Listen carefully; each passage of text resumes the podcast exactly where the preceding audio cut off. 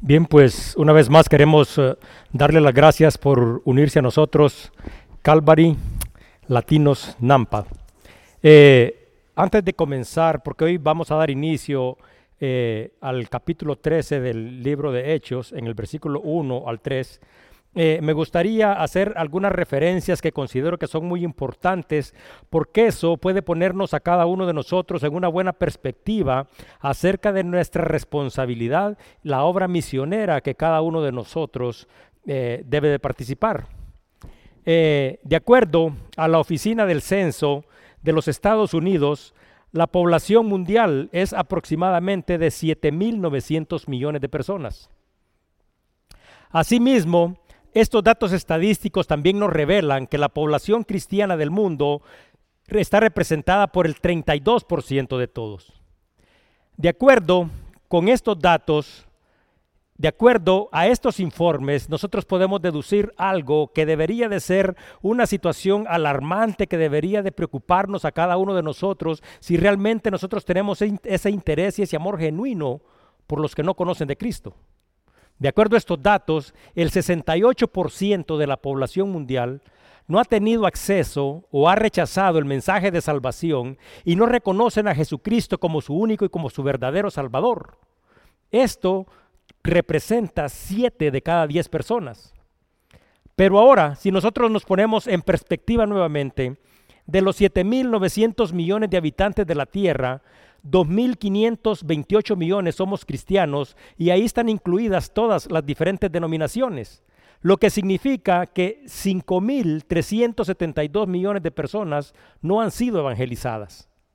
Ahora, todavía, de estos 2.528 millones, 1.264 millones de personas son católicos y la gran mayoría de ellos se consideran profesantes, pero no practicantes. Y todos nosotros sabemos las implicaciones de aquellos que simple y sencillamente quieren reconocer a Jesucristo como su Salvador, pero no como Señor de ellos.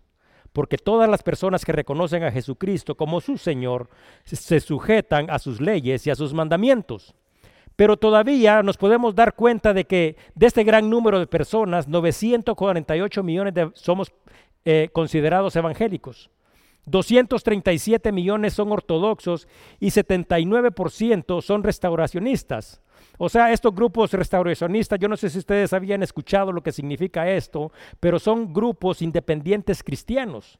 Estas personas tienen una teología que es diferente a la nuestra y algunos de estos grupos piensan que representan el verdadero cristianismo y que todas las otras iglesias, incluyéndonos a nosotros, no somos realmente cristianos porque a lo largo de la historia, según ellos, al transcurrir de los siglos, nosotros hemos caído en una completa apostasía.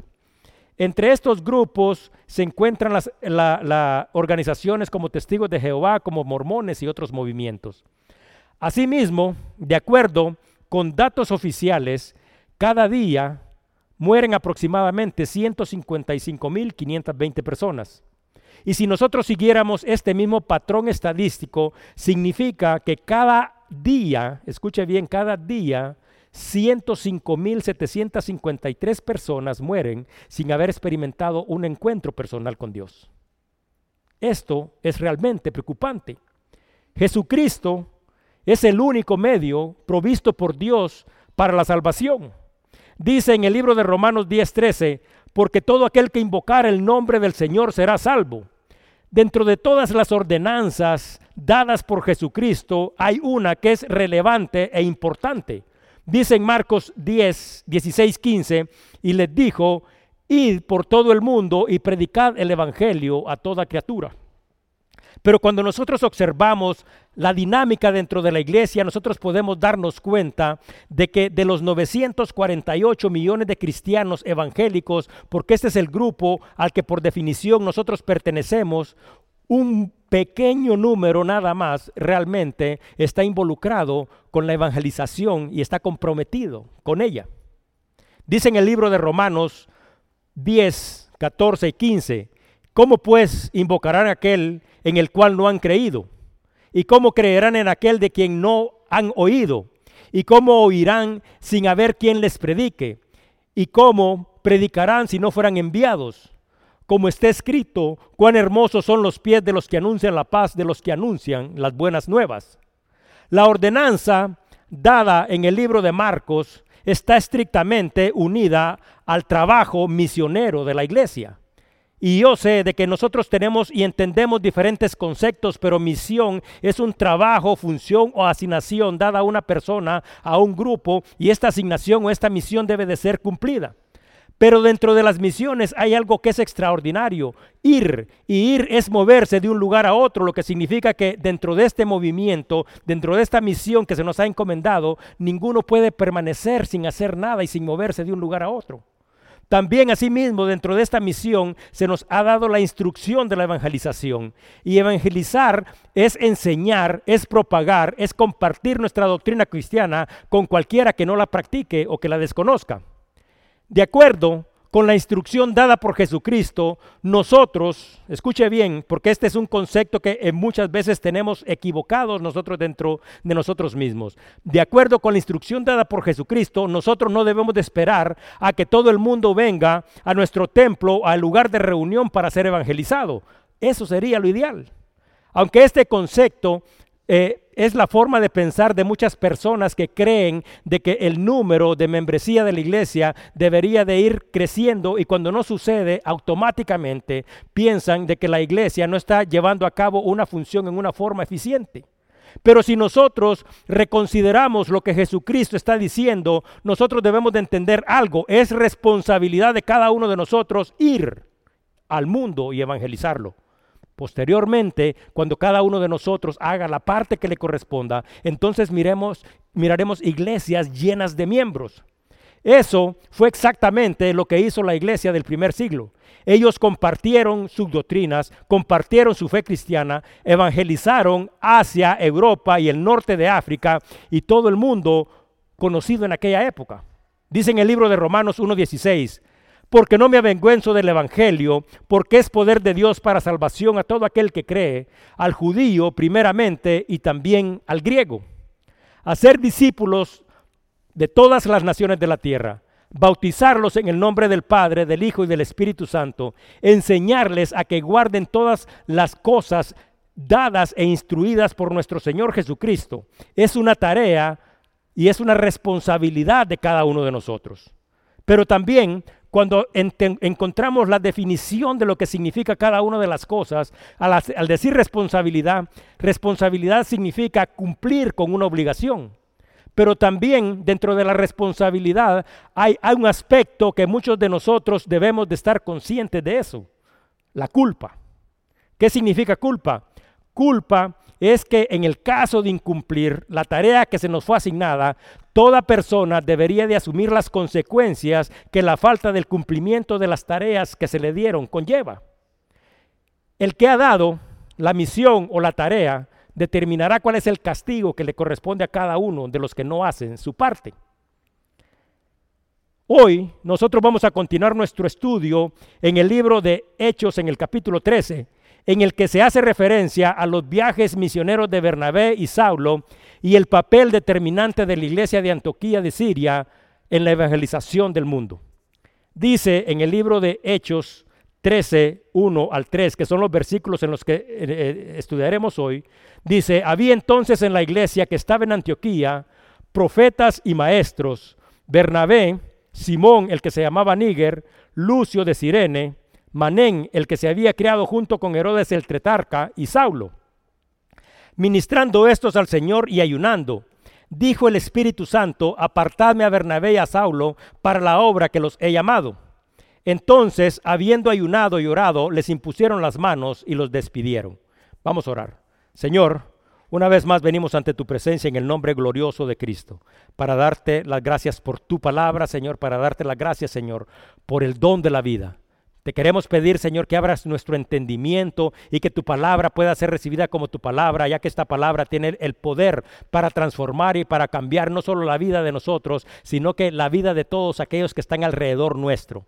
Te pido, Señor, que realmente cada uno de nosotros pueda venir al entendimiento y comprender cuál es la responsabilidad de compartir nuestra fe y las implicaciones que esto conlleva. Ya hemos expresado, Señor, y todos sabemos, Señor, que 105 mil personas están muriendo cada día sin haber tenido ese encuentro personal contigo. A veces, Señor, decimos que amamos al mundo, que estamos interesados por su bienestar, mas sin embargo podemos observar cada día, Señor, que en el transcurso, Señor, de un mes, millones de personas se pierden por la falta de diligencia de los que nos llamamos hijos tuyos.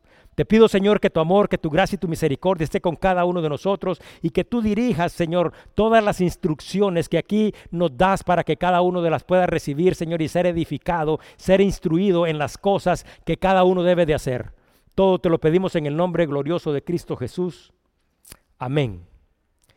Bien, pues como todos recordamos al retomar estos hechos, Bernabé, Saulo y Marcos están de regreso en la iglesia de Antioquía de Siria. Bernabé y Saulo habían entregado ya en la iglesia de Jerusalén la ayuda que había sido enviada por la iglesia de Antioquía a todas aquellas personas que estaban con necesidad. En estos tres versículos, evidentemente son tres y se miran muy pequeños, pero podemos nosotros darnos cuenta de que hay contenidos múltiples principios que fueron practicados por una congregación y dos misioneros que cambiaron el mundo. Por lo tanto, debemos de detenernos y profundizar en ellos, porque estos mismos principios son principios que muchos de nosotros hemos olvidado, ponerlos en práctica en nuestra vida personal y también de la misma manera como congregación o como iglesia. Dice el versículo 1, había entonces en la iglesia que estaba en Antioquía profetas y maestros. Bernabé, Simón el que se llamaba Níger, Lucio de Sirene, Manén el que se había criado junto con Herodes el tetarca y Saulo. La iglesia de Antioquía, como todos recordamos, había sido establecida y fundada por los judíos que habían sido dispersados y por los prosélitos griegos. Prosélito es aquella persona que se convierte, deja sus costumbres y recibe a Jesucristo como su Salvador. Dice en el libro de Hechos 11, 19 y 20, ahora bien, los que habían sido esparcidos a causa de la persecución que hubo con motivo de Esteban, pasaron hasta Fenicia y Chipre y Antioquía, no hablando a nadie la palabra, sino solo a los judíos, pero había entre ellos unos varones de Chipre y de Sirene, los cuales cuando entraron en Antioquía, hablaron también a los griegos anunciando el Evangelio del Señor. De acuerdo con el relato, la iglesia de Antioquía también de la misma manera, después de ser establecida por estas personas de Sirene, por estas personas de Chipre y por todos los esparcidos, fue instruida por Pablo. Dice en Hechos 11:26, llegó la noticia de estas cosas a oídos de la iglesia que estaba en Jerusalén y enviaron a Bernabé que fuese hasta Antioquía este cuando llegó y vio la gracia de Dios, se regocijó y exhortó a todos con propósito de corazón para que permanecieran fieles al Señor. Por cuanto era varón bueno, lleno del Espíritu Santo y de fe, y una gran multitud fue agregada al Señor. Después fue Bernabé a Tarso para buscar a Saulo, y hallándole le trajo a Antioquía, y se congregaron ahí todo un año con la iglesia y enseñaron a mucha gente, y los discípulos se les llamó cristianos por primera vez en Antioquía. Este es el contexto, la fundación, y estamos haciendo referencia a los maestros, a las personas que están encargados del discipulado de esta iglesia. Y es importante que cada uno de nosotros entienda estos conceptos porque como nos daremos cuenta a lo largo de los siguientes capítulos del libro de Hecho, esta fue una iglesia que transformó totalmente al mundo y parte del ministerio que ellos llevaron a cabo ha servido de beneficio para la edificación y la salvación de cada uno de nosotros. La iglesia de Antioquía se convirtió en un centro cristiano que practicaba principios y valores en todos estos principios y valores que ellos fueron instruidos. La primera misión que había llevado a cabo, de acuerdo con los relatos bíblicos, fue comisionar a Bernabé a Pablo para mostrar algo, el amor fraternal que debería de ser parte de la vida de cada uno de nosotros. Dice de que ellos se solidarizaron con los hermanos que estaban en necesidad y demostraron un amor verdadero y genuino por ellos y preocupados por su bienestar y por la escasez que ellos estaban pasando, dice que enviaron una ayuda para socorrerlos. Entonces, cuando observamos la iglesia y esta historia, nosotros podemos darnos cuenta que esta era una iglesia que aunque estuviera recién formada, estaba perfectamente organizada y que cada uno de sus miembros eh, actuaba, trabajaba y servía de acuerdo a todos los dones que de parte del Espíritu había recibido. Sus vidas habían sido transformadas y el amor de Cristo los movió a mostrar un interés genuino, ahora ya no solo por el bienestar de aquellos que estaban cerca, sino que tienen una pasión dentro de ellos que quieren transformar y quieren cambiar al mundo entero. A diferencia de muchos de nosotros, que nuestro trabajo voluntario en el reino de Dios está condicionado a nuestro tiempo y a nuestra forma de vida. A veces nosotros, porque hacemos este trabajo voluntario para Dios, queremos simple y sencillamente condicionarlo a nuestra forma de vida. A veces hacemos las cosas porque hoy tenemos tiempo, pero cuando las cosas no, no tenemos tiempo y no se ajustan a nuestro horario y a nuestra forma de vida, entonces simple y sencillamente no lo hacemos. Pero aquí tenemos una iglesia que no piensa de esa manera, sino que estamos hablando de una iglesia con responsabilidad, con compromiso, una iglesia que vive en obediencia a Dios y una iglesia que está llena del Espíritu de Dios. Dice en el libro de Colosenses 3, 23 y 24, y todo lo que hagáis, hacedlo de corazón como para el Señor y no para los hombres, sabiendo que del Señor recibiréis la recompensa de la herencia, porque a Cristo el Señor servís. Esta iglesia tenía una organización que les permitió maximizar sus recursos y cumplió su misión y cumplió de la misma manera su propósito. Dice la palabra de que estaban organizados de tal manera que tenían pastores, ancianos, diáconos, profetas y maestros. De la misma manera, este es un modelo que sirve para la iglesia actual porque esta es la manera que Dios ha establecido para que la iglesia se organice. De la misma manera tenemos nosotros pastores, tenemos ancianos, tenemos ministerios que se encargan de dar la bienvenida, de la organización, de la limpieza. Eh, tenemos también personas que, eh, que, imparten las clases a los jóvenes, a los niños. Tenemos estudios bíblicos, grupos de oración y grupos de compañerismo y edificación, o sea, hombres y mujeres. Entonces al observar la organización de la iglesia, cada uno de nosotros debe entender que cada uno de nosotros formamos parte del cuerpo de Cristo y que cada uno de nosotros tiene una función y un servicio dentro de él.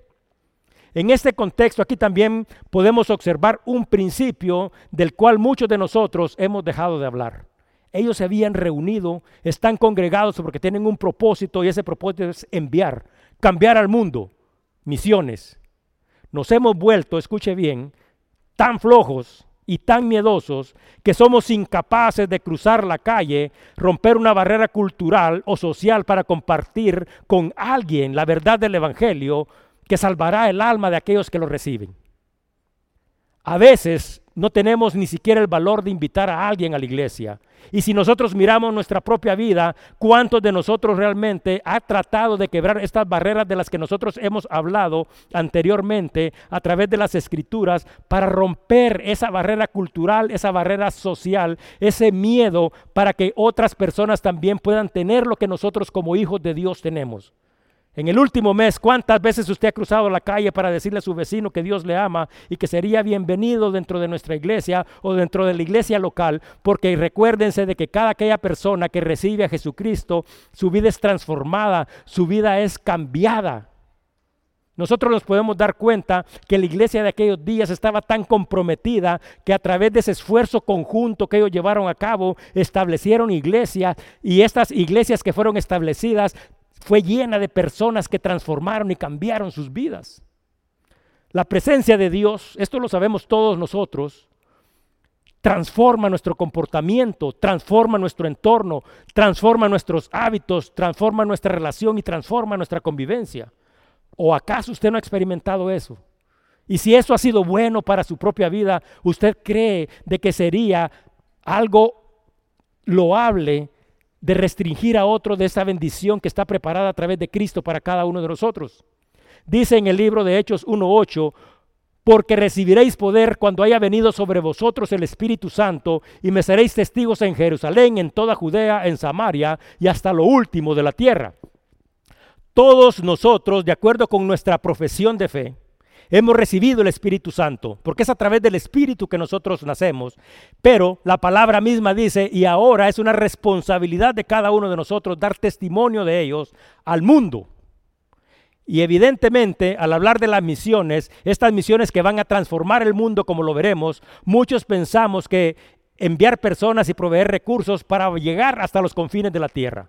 Pero si nosotros retomáramos este versículo del libro de Hechos en el capítulo 1, versículo 8, cuando dice, primero en Jerusalén y lo redujéramos a nuestro entorno, entonces, ¿qué significaría? Si nosotros tomáramos este mismo principio y lo aplicamos a la vida de cada uno de nosotros, usted podría imaginar Jerusalén, su entorno. ¿Qué es lo que significa eso? Empezamos en la casa.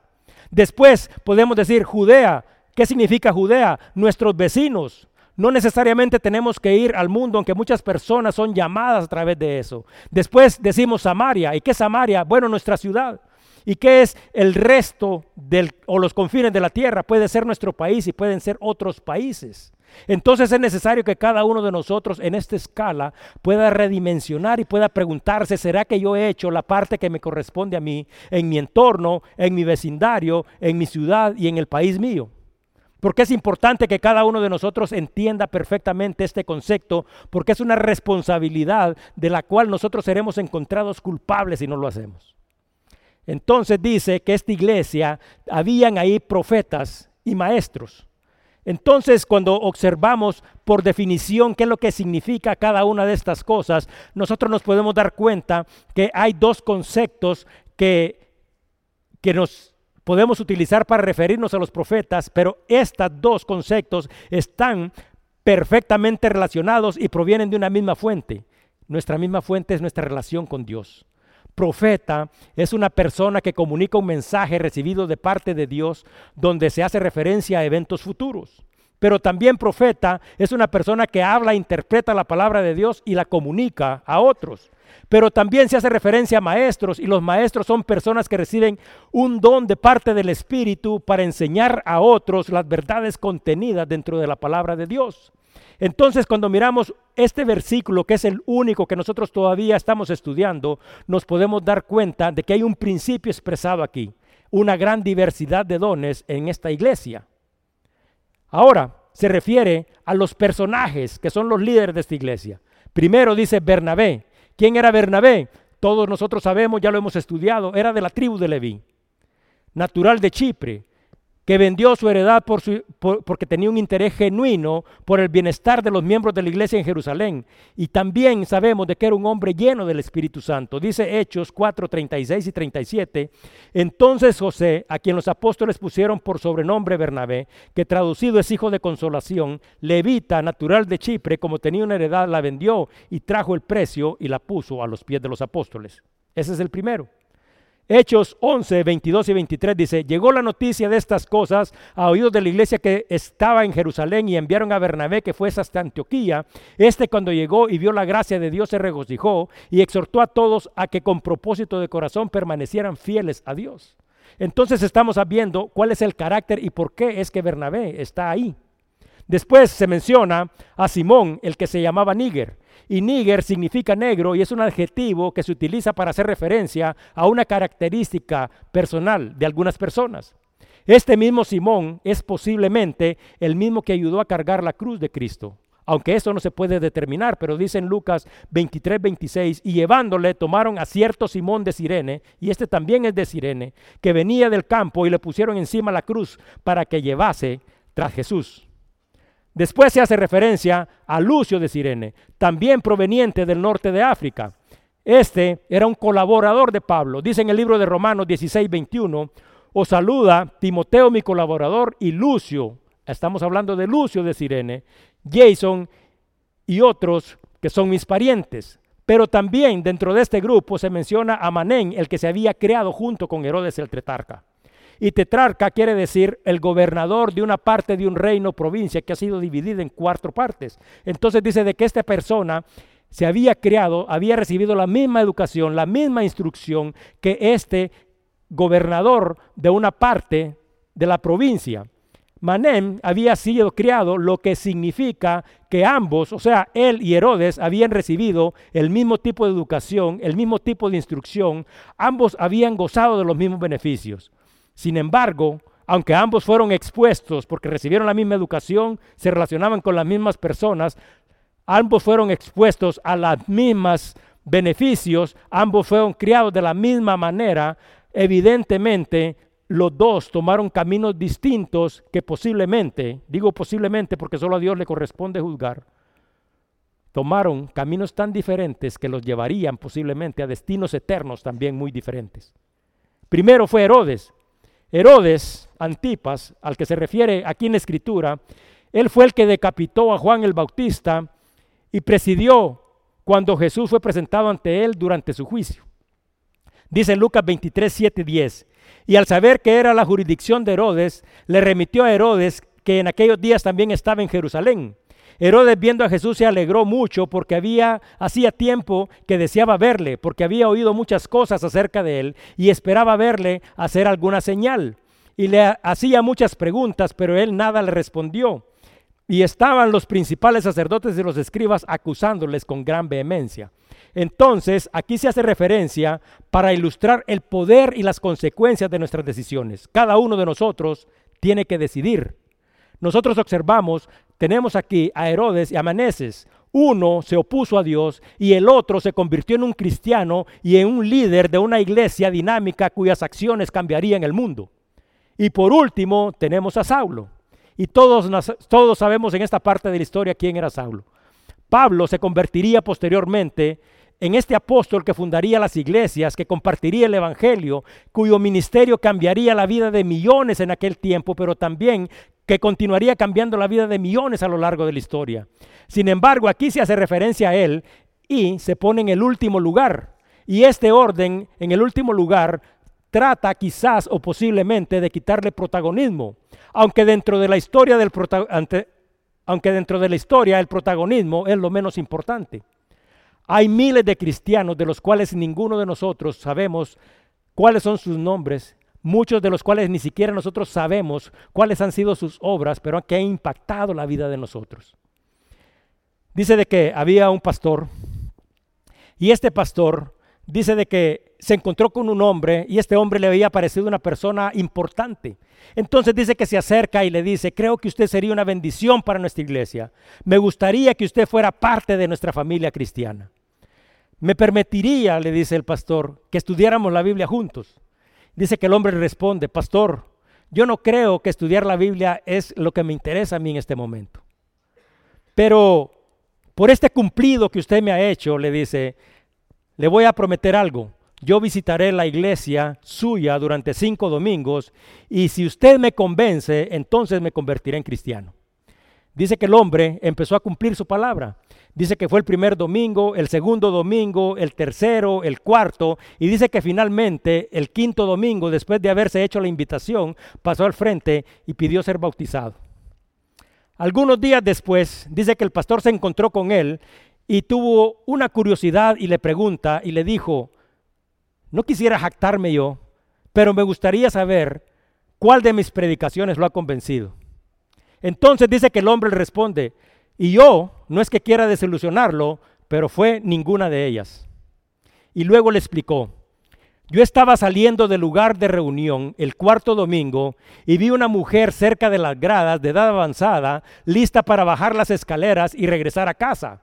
Ella, dice, tenía debajo de un brazo, dice, su Biblia y en la otra mano tenía un bastón. Entonces me acerqué y al verla le pregunté que si podía ayudarle de alguna manera y ella me respondió que sí. Entonces, dice, ella se tomó de mi brazo y yo la ayudé a bajar las gradas. Cuando llegamos, dice, al final de las gradas, dice, ella me miró a los ojos y me preguntó, ¿eres cristiano? Y continuó y me dijo, oh, si no eres cristiano y no puedes responderme nada, yo espero que seas uno, porque eso es lo más maravilloso del mundo, hacer todo lo que haces como para el Señor. Y dice que después de esto, la anciana dice, continuó su camino y dice que él se había quedado ahí y no pudo decir absolutamente nada sin saber qué decir, viendo que la mujer simple y sencillamente desaparecía lentamente de su vista y le dice, y pastor, y estas palabras, dice, no las pude olvidar durante toda una semana. Así que me decidí a ser cristiano y a hacer todo lo que hago para el Señor. Y yo quería tener lo que pude ver en sus ojos, lo que pude oír en sus palabras y lo que pude contemplar en su rostro. Esta es una historia real contada por Nathan Adams en una iglesia en Elsenton, en Tennessee, en el año 2020. De tal manera que aquí, sin importar el protagonismo, tenemos un grupo de personas que están llenas del Espíritu, no solo interesados, sino que también preocupados por el futuro eterno de muchos. ¿Y será que es importante quién les diga, quién les comparta? Aquí se hace relevancia especialmente en esto porque cada uno de nosotros como hijo de Dios tiene un llamado dice Hechos 22.3, yo de cierto soy judío, hablando acerca de Pablo, nacido de Tarso de Sicilia, pero criado en esta ciudad, instruido a los pies de Gamaliel, estrictamente conforme a la ley de nuestros padres, celoso de Dios, como todos ustedes son. Hechos 8.3, y Saulo asolaba la iglesia y entrando casa por casa, arrasaba a hombres y a mujeres y los entregaba en la cárcel. Hechos 11:25. Después fue Bernabé a Tarso para buscar a Saulo y hallándole le trajo a Antioquía. Otro principio al que se hace referencia aquí, como nosotros nos podemos dar cuenta, es a una gran diversidad étnica y cultural de ellos. Todas estas personas, hablando de Bernabé, hablando de Saulo, hablando del que se crió con Herodes, hablando de, de, estas personas que venían también del África, nosotros nos podemos dar cuenta de que habían sido criados en ambientes sociales, culturales y religiosos distintos. Mas, sin embargo, había algo que los tenía unidos. ¿Y qué es lo que nos une a nosotros? Lo mismo que nos unía a ellos. Cristo. Cristo es el que nos une a cada uno de nosotros, porque dice la palabra misma que todos somos uno en Cristo. Entonces no importa si aquí venimos de Guatemala, si hay mexicanos, si hay personas que han nacido aquí, si son personas que vienen de Texas, de Nicaragua o de cualquier otro país. Dice la palabra en Gálatas 3, 28 y 29, ya no hay judío ni griego, no hay esclavo ni libre, no hay varón ni mujer, porque todos vosotros sois uno en Cristo Jesús. Y si vosotros sois de Cristo, ciertamente el linaje de Abraham sois y herederos según las promesas tenemos exactamente este concepto que cada uno de nosotros debe de entender perfectamente, que nosotros hemos sido hechos unos en Cristo y que todos como hijos de Dios somos herederos de esas promesas. Algunas veces, cuando abrimos el correo en nuestra casa, nosotros encontramos muchas ofertas. Y al encontrar estas ofertas tenemos un sobre que dice usted está precalificado. Entonces, al tener este sobre, nosotros decimos, bueno, esta oferta eh, la hemos recibido porque definitivamente cumplimos con ciertos requisitos que algunas compañías han establecido. Y estos requisitos pueden ser como estabilidad laboral, cumplimiento de nuestras responsabilidades financieras y otros. Pero cuando nosotros observamos la iglesia de Antioquía y a la nuestra, podemos darnos cuenta de que también nosotros cumplimos con las características de esta iglesia que ha cambiado el mundo. Nosotros dígame usted si no, también tenemos diversidad de dones. Nosotros también estamos organizados. Nosotros también procedemos de distintos países y de diferentes trasfondos sociales, culturales y religiosos. Todos nosotros hemos sido hechos uno en Cristo.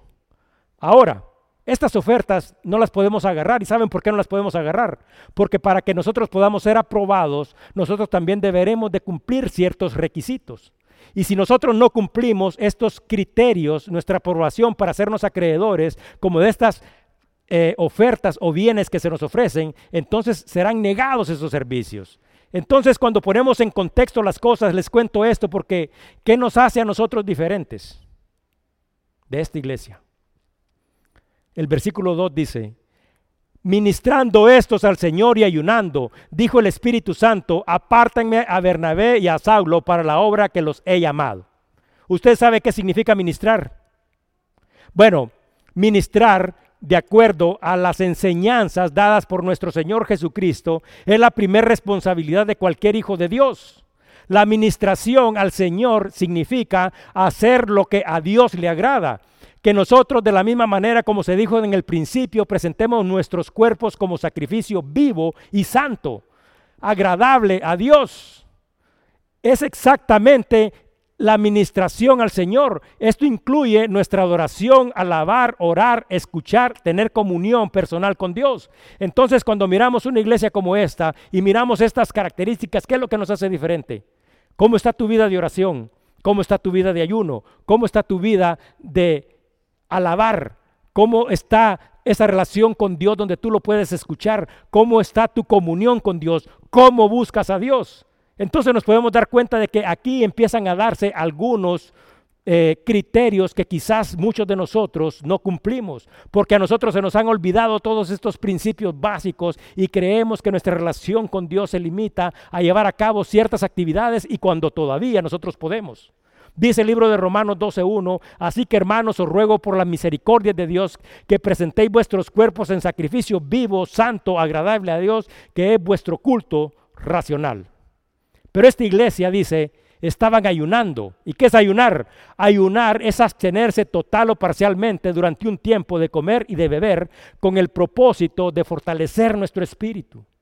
El ayuno, no sé si ustedes se recuerdan o no sé con qué tanta frecuencia ustedes lo practican, fue practicado por Jesucristo y Jesucristo de la misma manera le enseñó a sus discípulos a hacerlo. Dice en el libro de Mateo 6, 16, 18, cuando ayunen, no seas austeros como los hipócritas, porque ellos demuestran sus rostros para mostrar a los hombres que ayunan. De cierto os digo que ya tienen su recompensa, pero tú cuando ayunes, unge tu cabeza y lava tu rostro para no mostrar a los hombres que ayunas, sino que a tu Padre que está en lo secreto y tu Padre que ve en lo secreto te recompensará en público. Dice también el libro de Hechos 14, 21 y 23. Y después de anunciar el Evangelio a aquella ciudad y de hacer muchos discípulos, volvieron a Listra, esto lo estudiaremos más adelante, a Ícono y Antioquía, confirmando los ánimos de los discípulos, exhortándolos a que permanecieran en la fe y diciéndoles, es necesario que a través de muchas tribulaciones entremos en el reino de Dios. Y constituyeron ancianos en cada iglesia y habiendo orado con ayunos, los encomendaron al Señor en quien habían creído.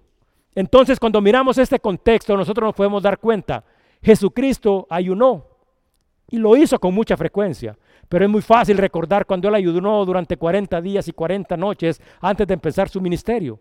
Cuando miramos dentro de las escrituras, David ayunó. Cuando miramos dentro de las escrituras, Daniel ayunó. Cuando miramos estas personas antes de constituir a los ancianos, dice que oraron y ayunaron. Pablo ayunó, la iglesia de Antioquía ayunaba. Entonces, ¿cómo está tu vida? ¿Cómo están los ayunos que tú llevas a, cabo? El ayuno, de acuerdo a esta palabra, la adoración, la oración y la comunión con Dios es ministrar al Señor y es una responsabilidad de cada uno. Evidentemente, la administración podría ser una diferencia entre ellos y nosotros.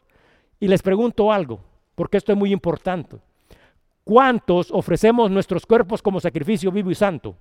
¿Cuántos de nosotros tenemos comunión con Dios y lo escuchamos? ¿Cuántos lo honramos en todo lo que hacemos? ¿Cuántos de nosotros oramos frecuentemente? Y al decir orar frecuentemente, no me estoy refiriendo a orar simple y sencillamente por nuestras propias necesidades, sino que cuántos de nosotros realmente oramos por el bienestar, por el crecimiento y por las batallas de otros. ¿Cuántos de nosotros oran por los gobernantes? ¿Cuántos de nosotros ayunan alguna vez en su vida o en el año por los misioneros y por los cristianos que están siendo perseguidos? ¿Cuántos sienten la necesidad de congregarse? ¿Quién deja atrás cualquier barrera y para unirse al cuerpo de Cristo? Entonces, cuando hablamos de la administración, se están dando cuenta ustedes de lo relevante que es la administración personal, que es esta relación con Dios en la que nosotros lo honramos y lo glorificamos y estamos preocupados por el interés y por el bienestar de los demás. Esta iglesia era una iglesia diversa, con diversos dones, capaz de perdonar. Escuchen bien, porque ellos habían perdonado a Pablo. Esta iglesia tenía esta capacidad y estos dones y habían perdonado a este que los había ultrajado y los había perseguido. Entendían perfectamente principios que nosotros deberíamos de entender y también deberían de formar parte de la vida de cada uno de nosotros. Ahora, en este versículo 2 también se hace referencia a algo muy importante. No fue la iglesia quien los eligió, no fueron ellos los que lo nombraron, y no fueron ellos mismos los que también se nombraron, sino que dice la palabra y el Espíritu Santo dijo, apártenme. Antes de que Bernabé y Pablo pudieran hacer algo importante, deberían de ser apartados. ¿Y qué es lo que significa apartado? Cuando apartamos algo para Dios significa que nosotros debemos de dejar atrás cualquier cosa que te aleje de tu llamado y tu propósito. Y a veces este llamado incluye apartarse de tu entorno. Dios quiere hacer cosas extraordinarias contigo, pero hay cosas que hay que dejar atrás. Dios quiere hacer cosas importantes, pero a veces es necesario dejar tu comodidad. Dios quiere hacer algo importante, pero a veces tienes que dejar tus hábitos. Dios quiere hacer algo importante, pero tienes que dejar atrás tus costumbres. Y todavía podríamos hacer una lista más grande, pero cada uno de nosotros debe de ser apartado, lo que significa que no debería de haber obstáculo entre nuestro llamado, el propósito que Dios tiene a la vida de cada uno de nosotros que nos interrumpa o que no nos permita alcanzar la voluntad y el propósito de Dios. Y si cada uno de nosotros se debe o se quiere convertir en un instrumento en las manos de Dios, cada uno debería de estar aparte de todas las circunstancias que a veces nos aquejan y nos abruman. Entonces el llamado llegó a Bernabé y a Pablo a través de los profetas de la iglesia. Dios tenía para ellos una tarea específica. ¿Y por qué una tarea específica? Bueno, ya se había dicho en el libro de Hechos 9, 15 y 16, el Señor le dijo, ve porque instrumento escogido me es este para llevar mi nombre en presencia de los gentiles y de reyes y de los hijos de Israel, porque yo le mostraré cuánto le es necesario padecer por mi nombre. Efesios 2.10, porque somos hechura suya, criados en Cristo Jesús para buenas obras, las cuales Dios preparó de antemano para que anduviésemos en ellas. Como podemos observar, este no era un llamado impulsado por las emociones, sino que este era un verdadero llamado para formar parte de un ministerio. Ahora, nuevamente, al observar este contexto, ¿usted sabe acaso para qué lo ha llamado Dios? ¿O usted ha pasado toda su vida cristiana tratando de descubrirlo? Dios nos llama a cada uno de nosotros y cada uno de nosotros tiene una tarea específica y no es algo que simple y sencillamente quede al azar como quien dice, ah, ya te salvé, has venido aquí a la iglesia, ahora eres mi hijo y vamos a ver qué podemos hacer contigo. No, Dios tiene un llamado y un propósito, pero lo que sucede es de que a veces nosotros pasamos nuestra vida entera tratando de descubrir, ¿y por qué no descubrimos el llamado y el propósito? Porque nosotros no tenemos esta comunión con Dios de la que hemos hecho referencia. No ayunamos, no oramos, no queremos de dejar de hacer lo que nosotros hacemos. Entonces, ¿cómo se va a manifestar y se va a glorificar Dios en la vida de cada uno de nosotros? Además de todo eso, de todas estas cosas que ya hemos dicho, tampoco somos obedientes. Dice el versículo 3. Entonces, habiendo ayunado y orado, les impusieron las manos y los despidieron. Bueno, segunda vez en estos pocos versículos que se hace referencia una vez más al ayuno y la oración. Pero esto, este ayuno y esta oración ya no eran parte de la administración, o sea que ya no eran parte de esta relación personal que tenemos con Dios, sino que esto era parte de las actividades de la iglesia, porque también nosotros de la misma manera debemos de ayunar juntos y debemos de orar juntos.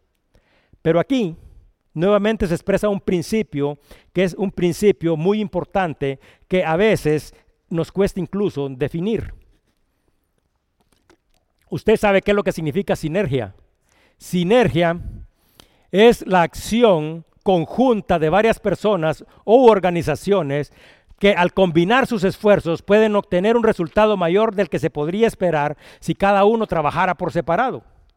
Entonces aquí tenemos una iglesia junta orando, una iglesia junta ayunando, una iglesia que sabe que tienen que enviar ya las personas se les ha revelado a quienes deberían de enviar, pero simple y sencillamente no se les puede decir así como dice el libro de Santiago, ve y que te vaya bien y vamos a orar por ti, sino que también es una iglesia que está unida y que está preparada con los recursos y con todas las cosas que se necesitan para poder alcanzar y para poder transformar el mundo. Dice en el libro de Eclesiastés 4, 9 10, hablando de este principio de sinergia, mejor son dos que uno porque tienen mejor paga de su trabajo, porque si cayera el uno, levantara a su compañero, pero hay del solo que cuando cayere no habrá segundo que lo levante. ¿Y saben por qué es importante este principio de la unidad? Porque este principio de la unidad, este principio de la sinergia, también se aplica a los matrimonios. ¿Por qué? Porque los cónyuges deben de estar unidos, lo que significa que la sinergia, si yo como esposo camino para acá, pero mi esposa camina en una dirección contraria, ninguno avanza. Pero si los dos avanzamos un paso para acá y mi esposa también de la misma manera avanza, entonces hemos avanzado el doble. Mas sin embargo podemos entender que este principio no simple y sencillamente se refiere a los, a los resultados que se duplican, porque lo que es importante es reconocer lo que el Señor hace. Jesucristo entendía perfectamente este principio porque como hemos dicho, cada uno de los principios y de las cosas que nosotros a veces ni siquiera podemos entender y definir fueron creados por Dios. Dice en el libro de Marcos 6, 7, después llamó a los doce y comenzó a enviarlos de dos en dos y les dio autoridad sobre los espíritus inmundos. Van dos y va el espíritu con ellos. Deuteronomio dice 32, 29 y 30, ojalá fueran sabios que comprendiesen esto. Imagínense cuándo fue escrito el libro de Deuteronomio y se dieran cuenta del fin que los espera. ¿Cómo podría perseguir uno a mil y dos hacer huir a diez mil si su roca no se hubiese vendido y Jehová no se los hubiera entregado? Dice en Mateo 18 y 19, otra vez os digo que si dos de vosotros se pusieran de acuerdo en la tierra acerca de cualquier cosa que pidieran, les será hecho por mi Padre que está en los cielos, porque donde están dos o tres congregados en mi nombre, ahí estoy yo en medio de ellos. Ese es el principio que Jesucristo quiere que entendamos.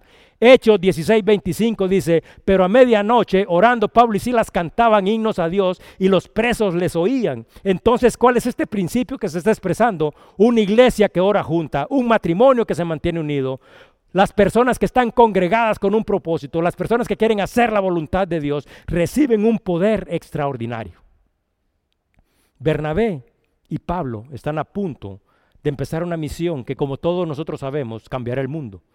Había hecho yo referencia a algunos datos estadísticos. En aquel tiempo habían cerca de 200 millones de personas en el mundo que se conocía. ¿Y cuántas personas estaban destinadas a cambiarlo? Dos. Porque para Dios, las cosas que para nosotros son imposibles son posibles para Dios. Pero también dice que esta iglesia, además de ayunar, además de orar con ellos, además de estar decididos a apoyarlos, dice que impusieron sus manos.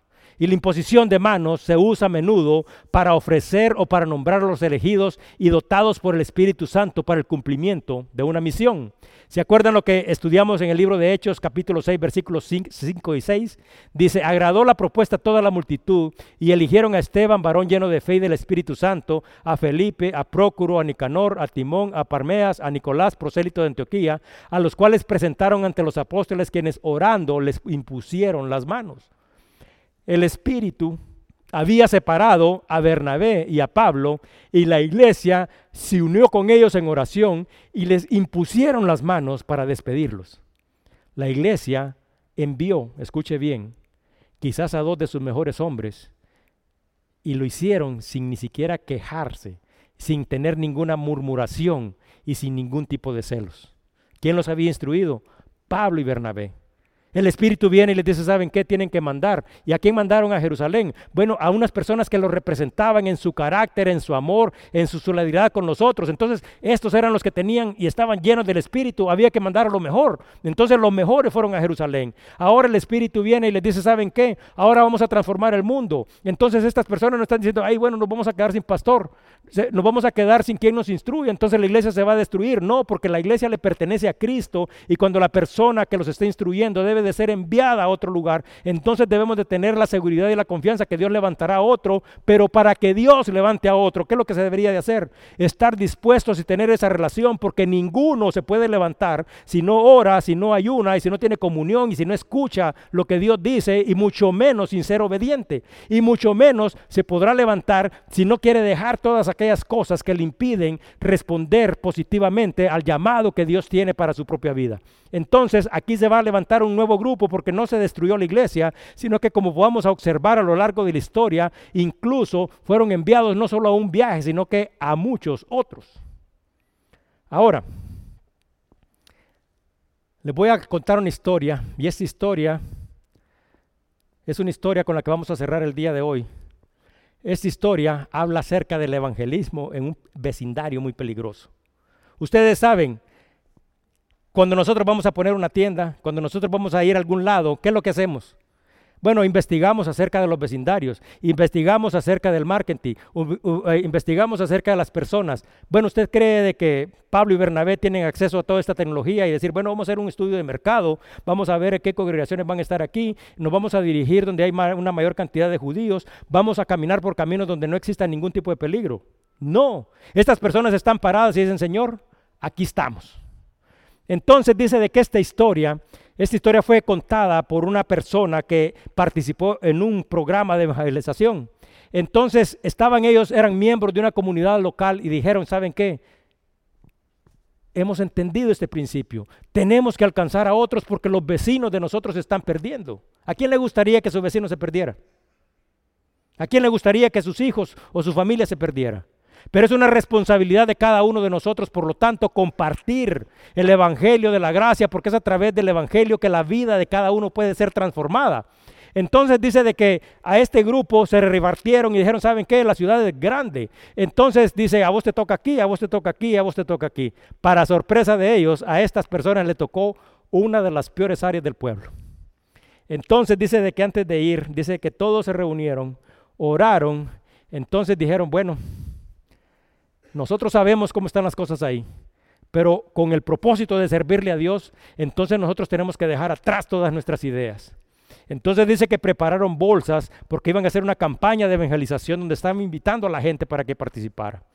Entonces dice de que caminando por este barrio, que era un barrio extremadamente peligroso, dice que llegaron a una casa antigua que prácticamente estaba en ruinas y dice de que agarraron y dice que la persona que estaba encargada del grupo, dice que posteriormente contó de que cuando llegó ahí y miró la casa, se sintió tan sorprendido, se sintió tan abrumado que dice, yo pensé que quizás, dice, las personas que vivieran ahí, con seguridad, dice, no querían escuchar nada de lo que yo tenía que decirles.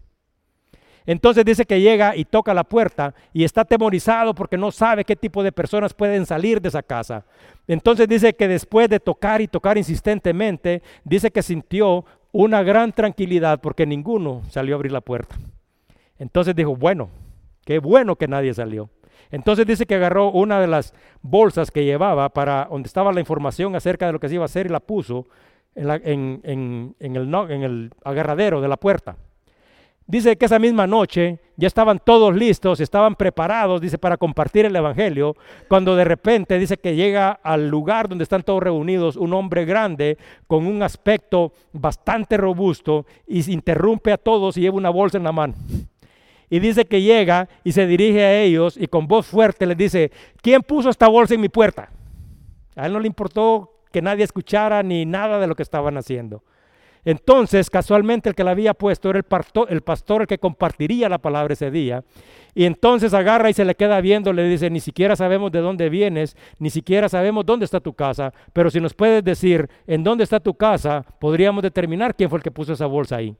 Entonces dice que este hombre agarra y le explica de dónde viene y todas las cosas, de dónde provenía, cómo era la casa. Entonces dice que el pastor se sintió bastante eh, como intimidado pero agarra y le dice, disculpa, pero la bolsa fui yo el que la puse. Entonces dice que el hombre se queda y le dice, bueno, pues yo le dijo, ya vi todo este material, ya estudié todo lo que aquí está escrito y quiero decirte algo, yo quiero participar todos los días de esta campaña. Entonces dice de que el hombre viene todos los días a la campaña, dice que ya cuando la campaña está por cerrarse, dice de que agarra y dice, ahora, dice, al final de todo esto, yo quiero ser bautizado. Bueno, lo habían alcanzado personas que ni siquiera tenían idea. Pero la historia no termina ahí, porque dice de que este hombre, después de haber experimentado este encuentro personal con Dios, entonces dice que empezó a su tarea dentro de esto que se llama en todo Jerusalén, dentro de su propia casa, y empezó a compartir el Evangelio de Cristo. Dice que toda la familia fue agregada a la iglesia. Entonces dice que toda la familia también al final de la historia se habían convertido a Cristo, todos habían recibido. Y esta, también así como la otra historia que les conté, es una historia real y su nombre es Tov. Vive en Houston y fue contada el 25 de abril del 2021. Precalificación. Hablando de las precalificaciones, usted cumple los requisitos. Y les voy a decir una cosa muy importante y vamos a cerrar haciendo referencia nuevamente a datos numéricos que son muy importantes. En el año 2015, esta era la situación misionera en Asia, Asia, donde viven los chinos. Dice que en aquellos días la población de Asia era de 3.700 millones de personas. Y el 97%, escuche bien, 97% no conocían a Cristo. Dice que este año fueron enviados al continente de Asia, un continente que tiene 47 países, 6.500 misioneros de diferentes partes del mundo.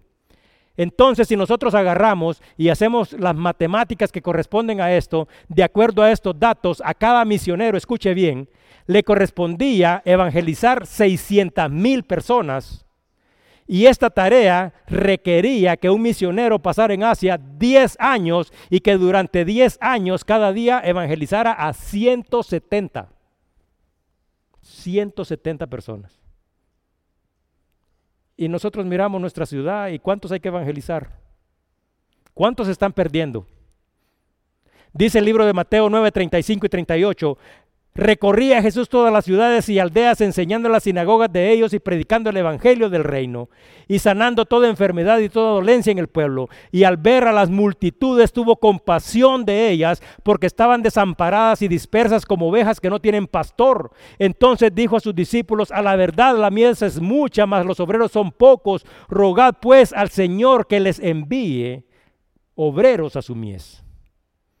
Entonces, ¿cuántos de nosotros creemos de que simple y sencillamente tenemos que venir cada día domingo a las 2 de la tarde, abrir las puertas de Tempo y poner un anuncio allá para esperar de que a corrientes la gente venga y llene todo este lugar. ¿O cuántos de nosotros realmente creemos de que es una responsabilidad de nosotros tener ese amor, ese amor que cambia, ese amor que transforma, ese amor que se interesa por el bienestar y el futuro de otros, ir y compartir? Y no estoy diciendo, ¿sabes qué? Te vamos a mandar mañana para Antioquía. Te vamos a mandar mañana para el África. Empieza en su vecindario, cruce la calle.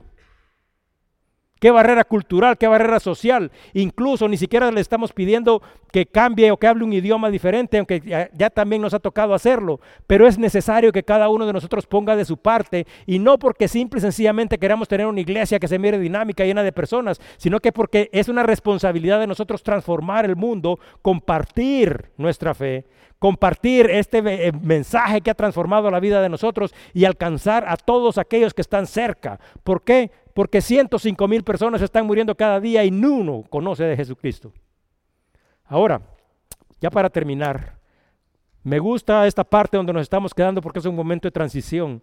A mí me gusta, por ejemplo, cuando voy a volar, que el avión llega y se pone en la autopista y empieza a temblar las alas y empieza a agarrar ese vuelo impresionante.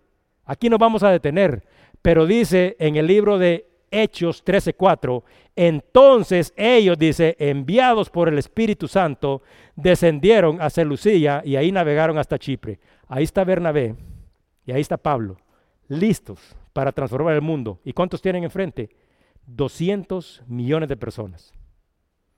Evidentemente, ellos han llevado a cabo un trabajo que ha transformado el mundo y parte de ese trabajo, parte de ese ministerio, nosotros hemos sido los receptores de eso. Fue tan grande el amor que ellos ni siquiera tuvieron idea de que nos iban a impactar a cada uno de nosotros. Porque acuérdense, hasta el, hasta el capítulo 12 nosotros nos hemos podido dar cuenta de que ya se compartió el Evangelio en Jerusalén, en Judea, en Samaria. También se ha abierto la puerta para la comunidad que no son judíos, sino que son gentiles. Y ahora estamos viendo aquí esta transición enorme donde hay personas que están comprometidas. ¿Por qué debemos compartir? Porque Dios murió por usted y murió por mí y murió por todos aquellos que se pierden. ¿Por qué debemos de compartir la palabra? Porque es parte y responsabilidad de cada uno de nosotros. Y cuando nosotros miramos realmente nuestro entorno, si nosotros realmente tuviéramos ese amor, no para cambiar, aunque sería ideal que cambiáramos al mundo entero, pero esta iglesia tiene las mismas características, diversidad de dones, venimos de diferentes procedencias, tenemos todas las cosas que se necesitan, pero quizás hemos fallado en algo.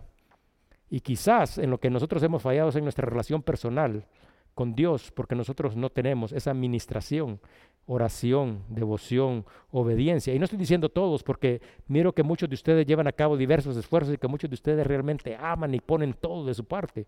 Pero esto debería de ser una práctica que no deberíamos de estar invitando a que vengan a orar, no deberíamos de estar invitando a que se levanten y que oren, invitando a que adoren, invitando a que sean instruidos en la palabra, invitando a que compartan el amor y la gracia de Dios, invitando a que vayan y que compartan una responsabilidad que es una responsabilidad de todo.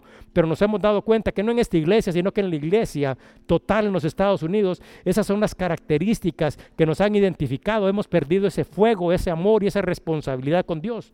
Y al final, así como dice en los evangelios, dice, bueno, entonces yo te di tres y soy responsable de los tres. Entonces dice uno, bueno, me diste tres y traje seis. Y le dice otro, bueno, te di cinco. Entonces el otro dice, ah, sí, me diste cinco y aquí tengo diez. Y si a ti te pidió una cosa y te dijo, bueno, a ti te di uno y que ah, Señor, yo lo enterré. Entonces la palabra misma es clara y dice, ¿sabes qué? Dice, si eres un siervo ruin, no sirves para nada, dice. Y dice, no serás invitado a mi mesa, sino que serás echado fuera. Entonces, ¿será que estas advertencias eh, son una advertencia para la vida de cada uno de nosotros? Evidentemente. Y nosotros nos podemos dar cuenta de la gran responsabilidad y puse estos números grandes. Pero estos números podrían ser pequeños, pero por ejemplo, si miramos una familia de 10, significa que quizás 7 de estas personas no estén viviendo en amor, en gracia y en obediencia. Es más, cuando nos miramos a nosotros mismos, ¿cuántos de nosotros, así como dijimos, estamos realmente en esta comunión con Dios y estamos ofreciendo nuestro cuerpo como sacrificio vivo y santo? ¿Qué quiere decir? De que si no te conviene, de todos modos sirve si haces la voluntad de Dios. Eso es lo que significa un sacrificio vivo y santo. No es porque sea conveniente, sino que porque es así como debe de ser. Entonces, y cuando miramos nuestra vida de oración, nuestra vida de ayuno, yo me puse a pensar por largo rato y digo, wow, ¿cuándo fue la última vez que yo ayuné por los misioneros del mundo? Si a duras penas a veces ayuno por la iglesia y a veces a duras penas ayuno por mí mismo y por mis propias necesidades. ¿Y usted cuántas veces ha ayunado porque dice, ah, hay que, hay que ayunar por aquellos que están en el África? Aquellos que están siendo perseguidos, aquellos que están siendo martirizados, porque acuérdense que hemos contado historias donde la vida de muchas personas son puestas en riesgo y no niegan su fe. ¿Y de dónde podrá venir esa, esa, fortaleza? Bueno, la fortaleza viene del Espíritu, pero ¿será que nosotros somos los que clamamos, Abba Padre, que hacemos evidente la fortaleza del Espíritu en todos ellos? Vamos a orar. Señor, una vez más venimos ante tu presencia en el nombre de Cristo para darte las gracias por tu palabra. Sé, Señor, de que aquí nos has expresado, aunque podríamos hablar mucho más acerca de estos principios que están contenidos en tu palabra. Queremos pedirte, Señor, que nos ayudes a ser realmente, Señor, siervos fieles y que podamos, Señor, poner a trabajar estos dones, Señor, que nos has dado desde que nacimos de nuevo, Señor, pero que hemos guardado a lo largo de muchos años en nuestra vida. Te pido que tu amor, que tu gracia y tu misericordia nos ayude, a, nos ayude a vivir en obediencia, Señor. Esa relación continua contigo, Señor, donde nosotros te adoramos, te alabamos, te glorificamos, te escuchamos, vivimos en obediencia, tenemos amor y estamos interesados por el bienestar de otros. Ayúdanos, Señor, a dejar de pensar de esta manera que nosotros hemos pensado, Señor, porque evidentemente tú has puesto en cada una de las iglesias, Señor, esta diversidad de dones, esta diversidad de personas, Señor, que tienen la capacidad y la de alcanzar y de transformar el mundo, Señor. Pero ¿por qué no lo hemos hecho, Señor? Porque quizás nos hemos conformado, Señor. Como, así como hemos dicho, ay, los judíos se apropiaron de la salvación y no la querían compartir con ninguno. De la misma manera, quizás nosotros hemos cometido el mismo error y nos hemos apropiado de esta salvación, Señor, de esta plenitud, de este gozo que sentimos cuando estamos en tu presencia, Señor, pero se lo hemos negado a otros. Te pido que pongas en nosotros esta sensibilidad y ese amor, Señor. Ese amor, Señor, que nos mueve a ser diferentes y a ser obedientes. Este amor que nos ayuda a transformar el mundo. Gracias Señor por escucharnos y porque así como dice tu palabra misma, retardado Señor tu promesa Señor con el propósito de que nadie se pierda. Gracias por darnos la oportunidad Señor y ayúdanos Señor a alcanzar a aquellos que realmente no te conocen Señor porque evidentemente hay necesidad de ti. No solo Señor en países extranjeros sino que también en nuestra casa y en nuestros vecindarios. Que tu amor, que tu gracia y tu misericordia esté con cada uno de nosotros y gracias una vez más por tu palabra. En el nombre de Cristo Jesús. Amén. Que Dios los bendiga.